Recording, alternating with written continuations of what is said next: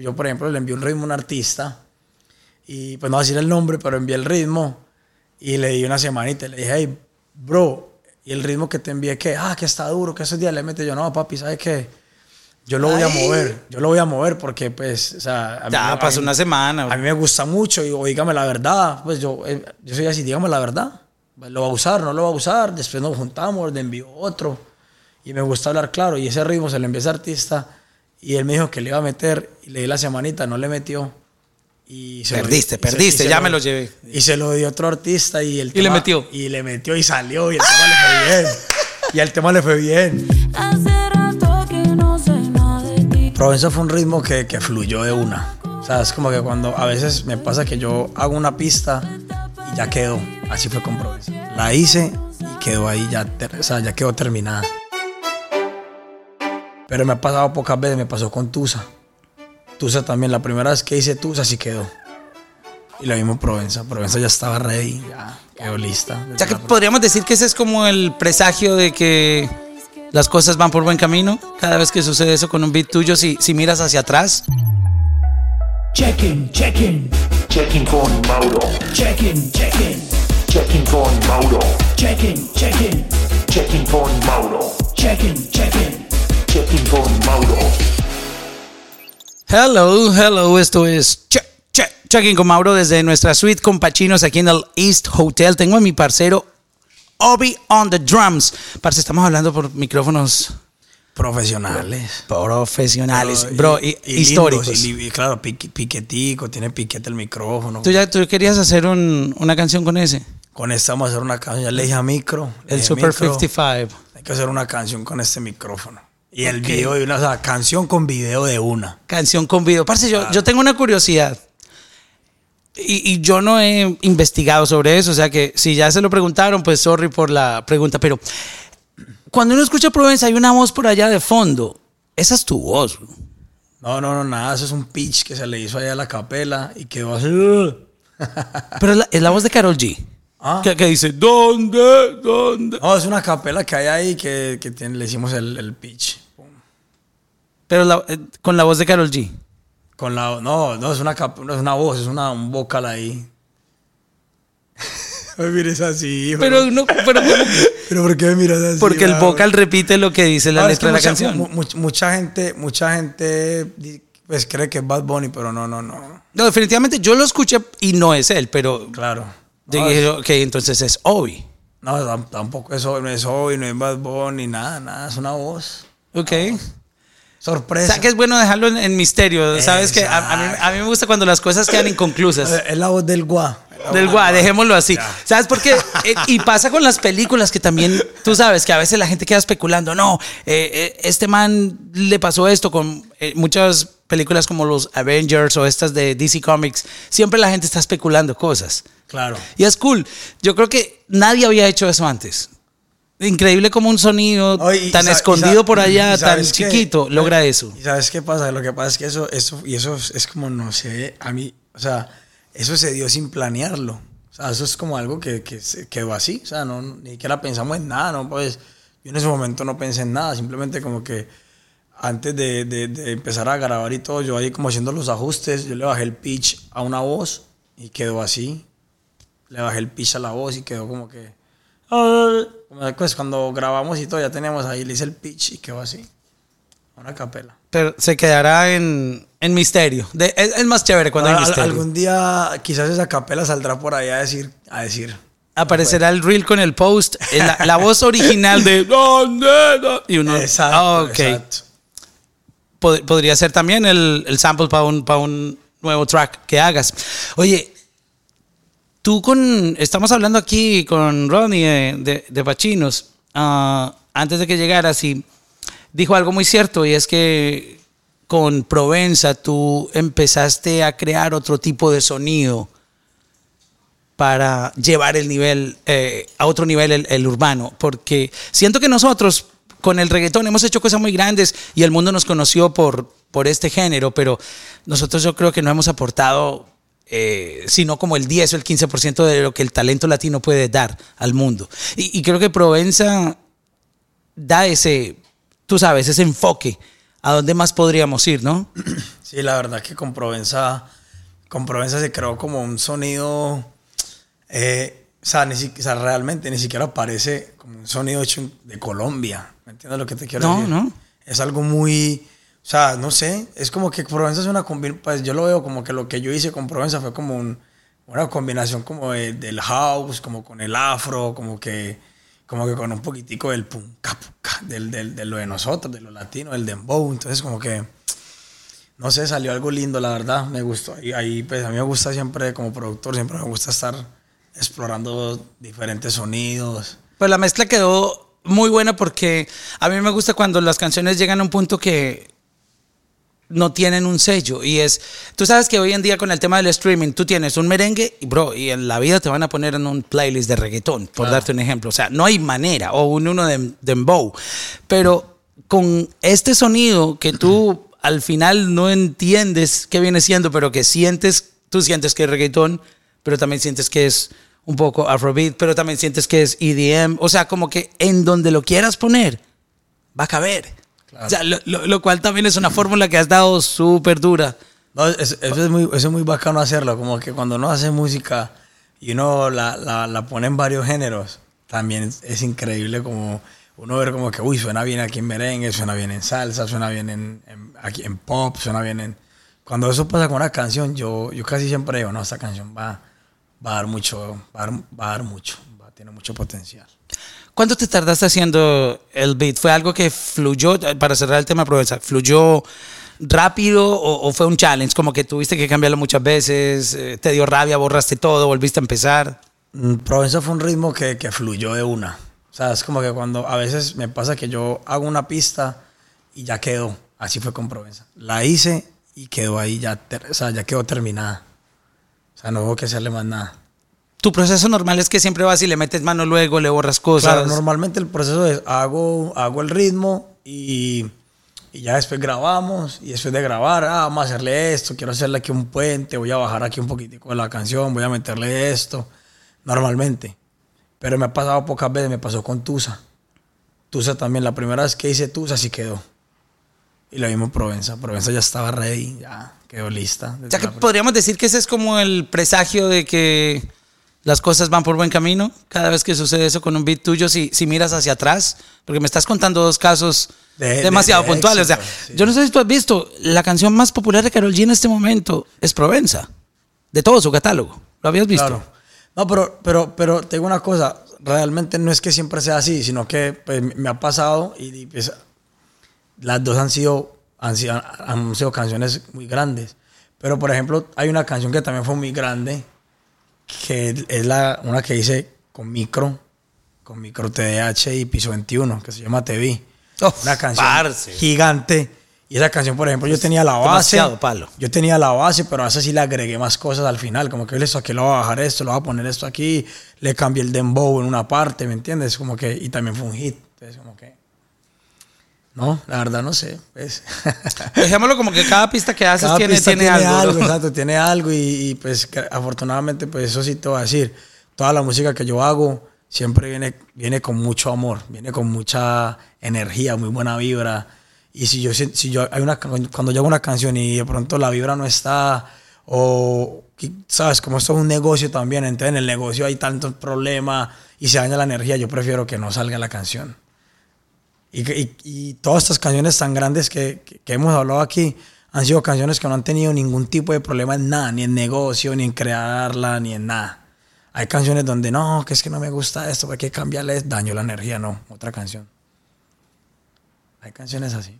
¿Cómo se maneja esa parte cuando hay que dar un feedback que tú sabes que estás pidiendo o cambiar algo o te lo piden a ti? Eh, Porque yo sé que no es que todo sea perfecto y siempre lo que se haga pase. A veces piden cambios y, y- y es entendible, pero ¿en qué momento se daña la química o se daña como que, ah, esto, esto ya no va para donde quiero? Claro, cuando, cuando lo que pasa es que ahí donde yo te digo, hay que tener, por eso está la química entre artista productor. Siempre va a haber ahí una magia. Si no hay esa magia, ahí donde yo siento que Pero se aceptan cambios, ¿cierto? Claro, no es normal, pero son cambios donde uno, como que, hey, yo creo que eso puede ir mejor acá. Y yo creo que eso, pero hay momentos en los que dicen, no, es que no me gusta la letra, voy a cambiar todo esto acá. Oh, wow. Entonces ya se cambió el intro, por ejemplo, ya el intro es Sí, ya, diferente ya a son- que- ya- ya estás modificando algo Claro, cuando demasiado haces fuerte. cambios muy fuertes, ahí es donde yo, yo, yo digo, no, hagamos un tema nuevo. ¿Para qué? O sea, ya el tema se, se daña la- lo que ya estaba. Mejor hacer una canción nueva. Entonces, sí. Acabas de dar un tip durísimo. Sí, o sea, como, es- como que ya, si ya hiciste algo y tú lo quieres desacomodar de otra manera, tú ya estás pidiendo otra canción, Claro, literal. Exacto, entonces como que no, pero es que tiene potencial, pero hay que tan, no, como que cosas mínimas y ya. Y ahí fue como que, vamos, sí, sí, tan, tan, pero no tiene una visión. Yo sé que el otro artista tendrá otra visión, pero ahí donde yo te digo, pero eso a mí me gusta trabajar con las personas, con los artistas que yo tengo química para trabajar, siento conexión, porque si no, no hay nada. Hay, hay, hay un- una revoltería de ideas ahí donde no, está difícil. Ahora tienes una de tus nuevas canciones que mm, ah, uno la escucha y de verdad que tiene demasiado buena vibra. Um, se llama Sin Señal con, con Quevedo. Um, que viene también aportando, ya es como que otra fase distinta. No podemos decir que es reggaetón, pero es que es muy... ya- Eso- ya- es esto ya es otro, otro vibe demasiado global. Y ojo que mucha gente piensa que, que ah, hay géneros que el reggaetón es muy, muy grande, obvio lo es, pero yo tengo una teoría y es que en el momento en que los latinos tengamos más canciones así como esta, hay otro mundo más grande que es el mundo EDM. O sea, tú has visto lo que pasa con, Claro, con el no. EDM global. Y en español está todo por hacer en, en el mundo entero. ¿Qué tú piensas de eso? No, yo pienso que, que el futuro es, ese- eso es, para mí, musicalmente hablando, eso es parte del futuro. Y también lo he hablado con Micro, lo hemos hablado también, que, que el futuro es la electrónica. Obviamente hay que saberla, hay que saberla, hay que, hay que, hay que entenderla, hay que entenderla mucho porque eso es otro mundo. Y eso es un mundo al que uno no está adaptado todavía al 100, uno por ahí coge cositas. Y yo creo que eso es lo que yo he hecho y me ha funcionado. Con Provenza, con Sin Señal. Y ahora vienen, vienen ahí en el, en, el, en el disco de Carol, estoy trabajando también hay unas producciones. Ya se anunció en el concierto aquí en Miami que viene álbum. Viene el álbum, no sé cuándo, no sé nada. No, Yo no sé, ya, si lo digo es porque viene pronto, parce. La verdad, pero estamos trabajando música nueva y, y, y también vienen propuestas musicales muy, muy, muy diferentes a lo que, a lo que pasa. Entonces, como que, nada, es, es, es atreverse, es a, a dejar el miedo de experimentar en todos estos sonidos, pero sí, la verdad que el EDM, la electrónica, el house, todo este tipo de música electrónica, eh, yo siento que está, se está metiendo muy fuerte en, el- en lo latino. Muy. Bro, es que dime qué artista de otro género musical no ha viajado más el mundo que un DJ. Tú, en cualquier lugar del mundo, siempre hay un festival electrónico, siempre hay un, un club, siempre hay un, un- un- concierto de EDM. O sea, no, no hay un género tan grande en el Es mundo verdad, entero. verdad. Y, y eso está virgen en español, bro. o sea, por eso mi teoría es que aún nosotros, el mundo entero, no ha conocido el potencial que el sonido latino tiene, o, o los artistas latinos, nuestra cultura, para darles. No, es que lo que pasa es que vuelvo y te digo, y, y volviendo al tema, es que yo escucho Provenza, te lo juro que, o sea, yo la hice y yo la escucho y yo no creo, yo, yo no creo que yo hice ese ritmo. O sea, yo soy como que, wow, es que suena. Es que muy buena, bro. rico, suena como que diferente, fresh. Como que yo digo, no, es que sí, o sea, Provenza es una cosa que, que es otra vuelta, es otra vuelta. Y si se ahí donde viene lo que tú dices. Sí se puede. O sea, los, los latinos podemos dar ritmo. Mira que yo di un ritmo como Provenza. Sí, se puede hacer mil cosas con, con todo esto, con toda esta música electrónica.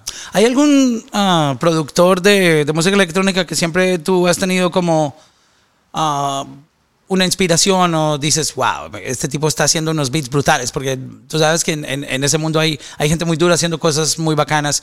Ah, ¿Hay alguien que, que siempre te ha causado curiosidad de decir, wow, me gusta lo que hace? Bueno, pues yo, a mí me ha gustado mucho lo que ha, lo que ha hecho Martin Garrix. Uf. Y, y también... desde Animals. 17 años y ese muchachito ya era dueño del mundo con esa canción. No, la verdad que muy, muy duro. Y, y he visto videos de él produciendo y todo. El man es muy duro. Y, y pues, la, y, ojo, no soy muy seguidor de, de- de la música electrónica. No soy muy, muy seguidor, pero, pero o sea, la verdad, este, este Martin Garrix sí lo, lo seguí un tiempo. Dije como que, wow. Y pues he escuchado otra vez lo que ha hecho Tiesto, por ejemplo, lo que hizo Tiesto con Carol. También fue muy, muy cabrón lo de Don't Be Shy. También fue muy Uf. duro. Eh, no, la verdad que pues hay muchos, muchos, hay muchos DJs muy duros, pero... Ah, bueno, Black Coffee. Oh my God. Black Coffee. Ese, ese lo conocí por micro también. Es que micro, micro me, me el ha micro dado- se mueve. El micro se mueve. Tiene en el- contactos. Y el, el micro me, me ha dado un par de tips y me ha mostrado mucha, mucho esta, este género. Entonces, nada, Black Coffee lo conocí por micro y, y mira que ahora hizo como que, no sé si estoy seguro, pero hizo como el 40% del álbum de Drake más o menos, del, del último No, que ese álbum quedó. Y mira que eso es como que está cogiendo el afro, la electrónica, está cogiendo todo y está fusionando todo. Lo que hizo Beyoncé también, Claro. viste, el, el álbum nuevo está brutal también. Um, Tú tienes ya casi 11 millones de monthly listeners solamente en Spotify, bro. O sea, y, y, y todo. ¿Cu- ¿Cuántas canciones tú has sacado? Tú ya como artista, bro. Imagínate que tú empiezas a sacar más música como artista. Bro, ¿tú sabes cuántos artistas quisieran tener esta cantidad de monthly listeners?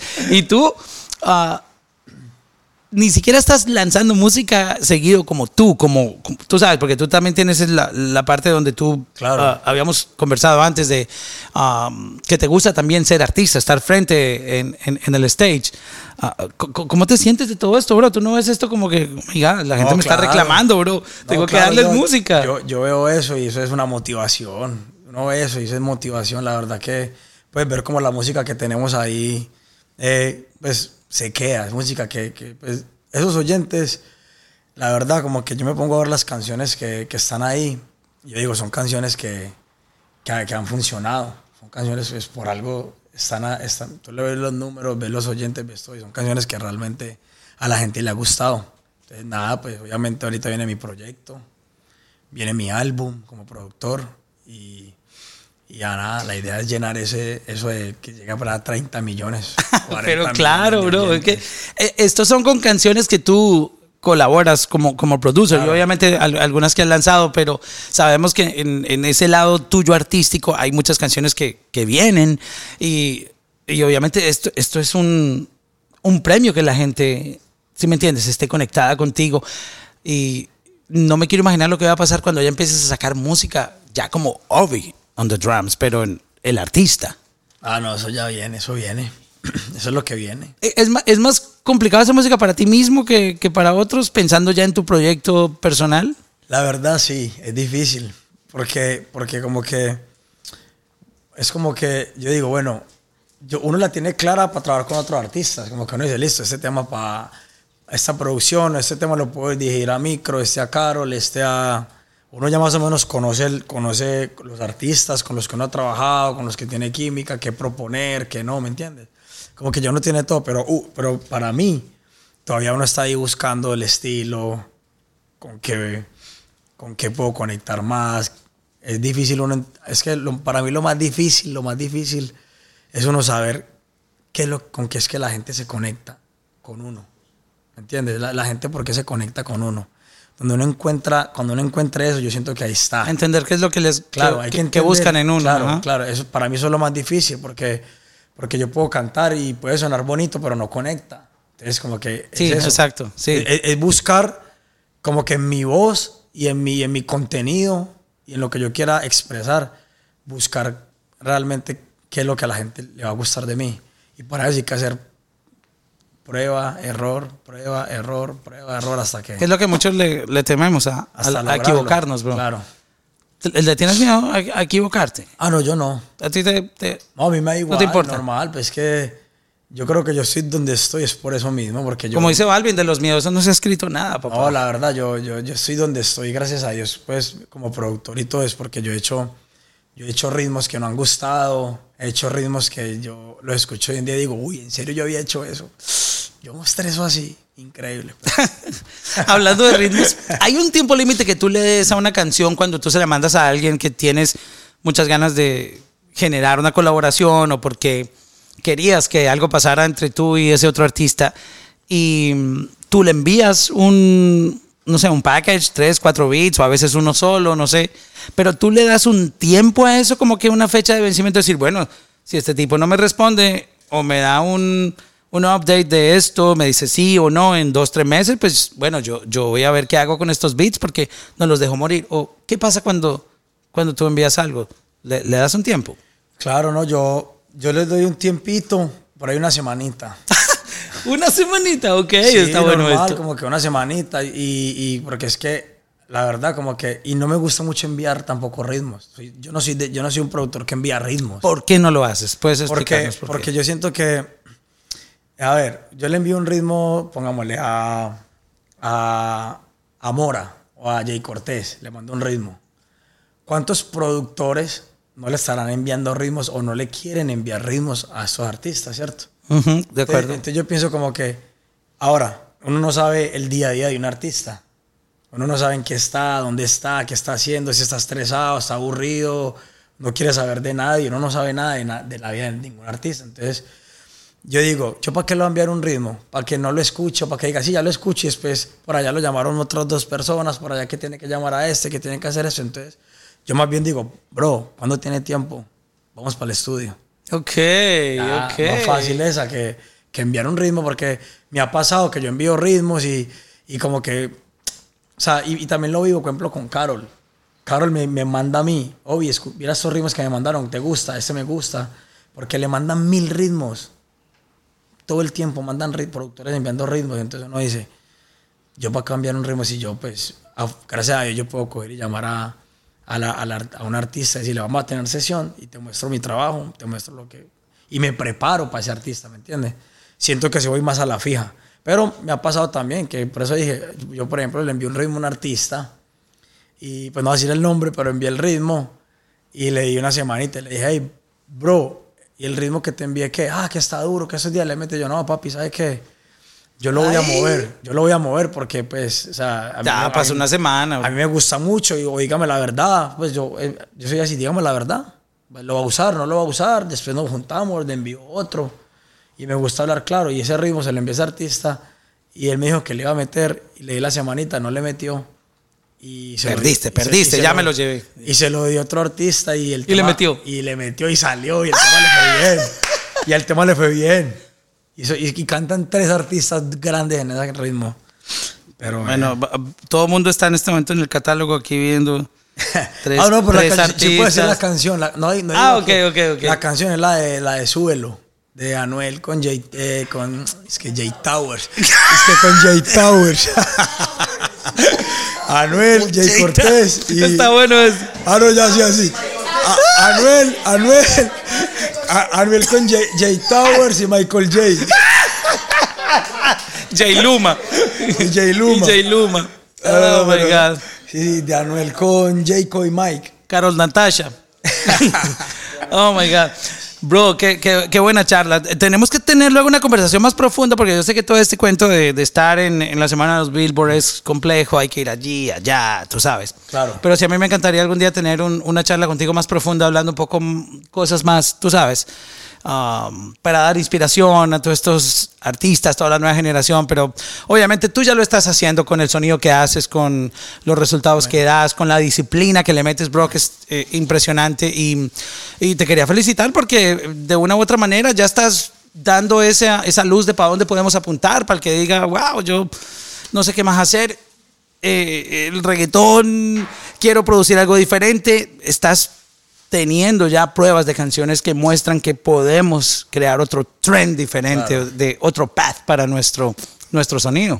No, sí, Mauro, la verdad que, pues, no, muy, vuelvo y te digo, yo soy muy, muy motivado, muy feliz de, de, de siempre proponer y que los artistas también se animen a, pues, por ejemplo, ese ritmo de Provenza fue un ritmo que yo hice, que le dije, Carol, eh, Carol me dice, hoy necesitamos romper, necesitamos el siguiente sencillo, y obviamente uno, ya había salido Mami, fue, que fue- Bueno, con esa presión de mami, qué miedo. Mami, veníamos de Mami, pues, y el álbum de Tusa, de todas estas canciones, pues bichota, todo, y uno dice, bueno, ¿qué viene?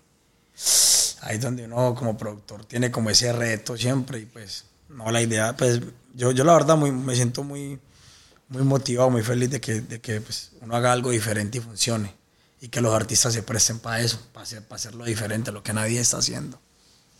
Parce, gracias por estar aquí. No, bro, a ti por la invitación.